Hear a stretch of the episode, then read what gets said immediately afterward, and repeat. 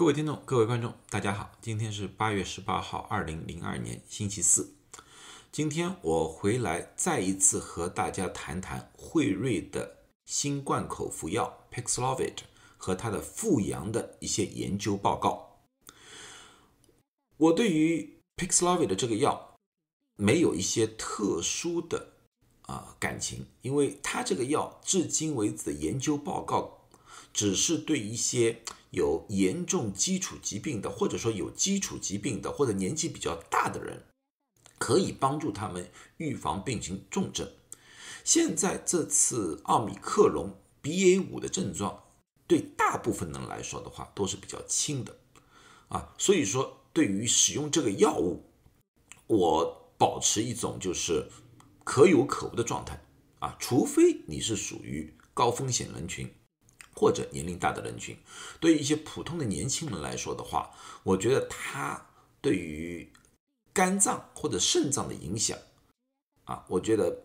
其实并不是完全需要使用这个药物，啊，当然这个也不阻挡有些人一直在问我关于这个药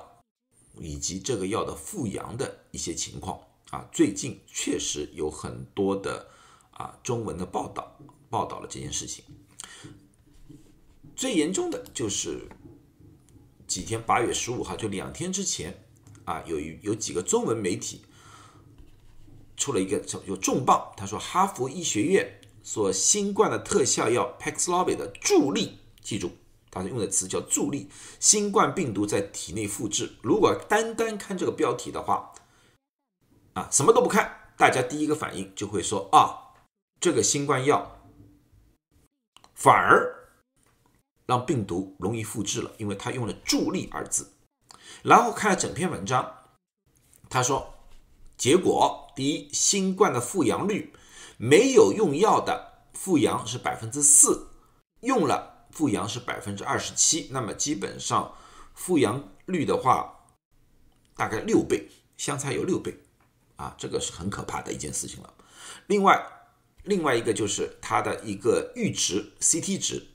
没有用过 Paxlovid 的话，阈值是三十；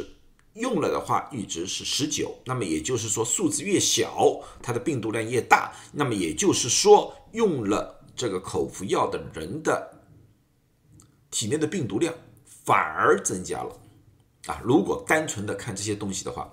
那么到底是不是这么一回事情？很多人来问我，到底是不是这么回事情？那么也就是说，这个药不但不治新冠，反而让新冠变得严重。他们说是不是个这个样子？那么回答这个问题之前，我先要把前面很多东西和大家先说清楚，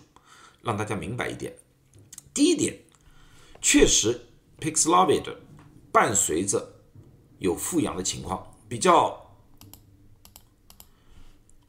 著名的就是美国的现任总统拜登用了这个药之后，三五天之后也出现了复阳的情况。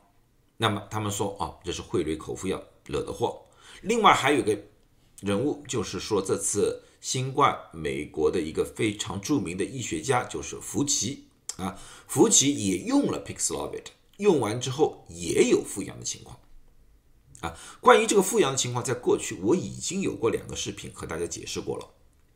啊，这个情况确实存在，但是我们需要回去看一些基础的医学的东西。哪个东西？在八月二号，二零二二年，也那么也就是说，差不多半个月之前，有一篇医学报告，他是说了，他是说就是关于复阳的情况。他说的复阳，并不是使用了 Paxlovid 之后复阳，而只是新冠感染者自然而然的复阳。他们调查的人数是五百六十八人，这个五百六十八人都没有接受过治疗啊，包括辉瑞的口服药的治疗。在这个五百六十八人里面，他们发现有百分之十二的人出现复阳情况，而且复阳患者的年龄相对来说偏高。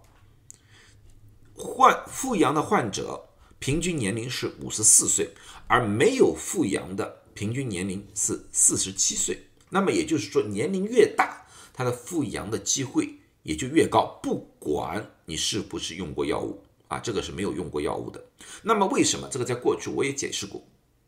因为这个药物最主要是遏制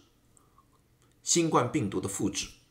那么在这种情况之下的话，它无法完全消灭病毒，它只是不让它复制。那么如果说我们人体自身的免疫系统不是够强的话，无法把那些残余的病毒全部消灭的话，当这个药性过了之后，这个病毒又开始自我复制了。那么在这种情况之下的话，就出现了复阳的情况。那么也就可以解释了，当年龄偏大的时候，他的免疫能力相对来说比较弱，那么他的复阳的机会，那么绝对也就增加了。啊，这个实验就告诉了我们这个。那么我们现在看回那个哈佛医学院的那个研究。哈佛医学院的那个研究，我一看完之后，我第一个反应，他的研究人数非常少，他只有三十六人在他们的调查研究里面，而且这个三十六人的分配是不平均的，没有接受治疗的是二十五人，接受治疗的是十一人，这个本来就是一个不对等的对比来的。另外有一点。我觉得问题非常大，就是他的平均年龄，没有接受治疗的平均年龄是十六岁，而接受治疗的平均年龄是四十四岁。那么我刚才也就说了，随着年龄的增加，他复阳的机会也有所增加，这点讲。所以说这两个年龄本来就不一样，那么接受治疗的这个人群的复阳的可能性大了很多。啊这第一点，第二点，基础疾病，在没有接受治疗的二十五人里面，百分之五十六的人是没有基础疾病的。当然，我也可以理解，因为他的年龄偏小。而接受治疗的十一人里面有百分之三十六的人是没有基础疾病的。那么也就是说，接受治疗的里面人大部分都有基础疾病。那么有了基础疾病，相对来说，他们的免疫功能可能。没有正常人这么好，这一点我们也需要考虑进去啊。所以说，这个在筛选人的方面，这两个组就有不平均。那么我们要看看，他说的百分之二十七，最主要在这个十一个人里面有三个人复阳了。那么我把这个三个人的身体情况全部拿出来看一看，这三个人的情情况，第一，他们年龄基本上都是在四十五岁左右。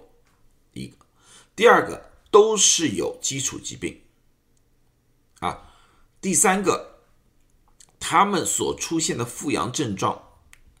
基本上在三到七天左右，都不是很严重，没有需要住院之类的，啊，而且这三个人里面有一位，这一位他在用免疫药物，一个单抗药物 Netlizumab。啊，那么说明他的免疫系统的功能比其他人还要弱一点。那么你们要想到，他是十一个人里面有三个人复阳，如果我们把这个给剔除的话，因为他的免疫功能本身就有问题的，把它剔除的话，那么其实只有两个，这就是一个小的临床测试的一个缺陷。只要有一个人的偏差，它的百分比的数据就会相差很多很多。啊，三比十一和二比十一，这里面有很大的不确定的空间，所以我觉得这个临床报告，它能得出来的结论就是：第一，用了这个药物之后会出现复阳的情况，啊，这点肯定，而且这个复阳出现的概率可能要比普通人群要高，啊，这是。可以大致看出来的一个情况，啊，一个比较好的一个临床研究，应该是两个相同的年龄组，差不多的一个基础疾病的一个情况，然后一组是用药，一组是没有用药，再对比，那个时候相对来说更加能确定这个药物到底是不是增加了复阳的概率，还是。本身那些人，不管是否用药，都会产生复阳的情况。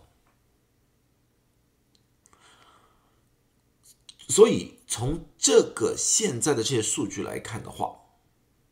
我无法得出就是中文媒体里面说的，就是这个药物是新冠病毒的一个助力，我得不出这个结论。啊，我也许我的那个医学常识不够啊，但是从现他们给我们的数据来看的话，我得不出这个结论。在分析任何一个医学报告，当然我们可以看看作者本身的一些结论，但是我们不能完全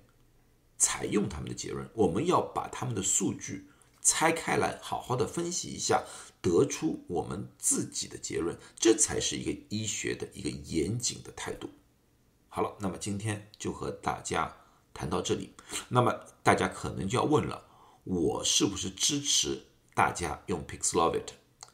我的看法是这个样子。如果说你有严重的基础疾病或者年龄很大，那么这种情况之下服用 Pixlovid 的利大于弊。但是如果是一个年轻人，身体基本上没有多大问题的，在这次奥密克戎 BA 五的这个状状况之下，没有什么必要使用 Pixlovid 啊，因为 Pixlovid。毕竟是一个新药，它对人体的肝脏和肾脏都有一定的影响。盲目的在没有风险的情况下服用这个药物的话，我觉得可能弊大于利。医学上永远是利弊之间的一个平衡，大家根据自己的情况和自己的医生进行讨论。好了，今天就讲到这里，谢谢大家。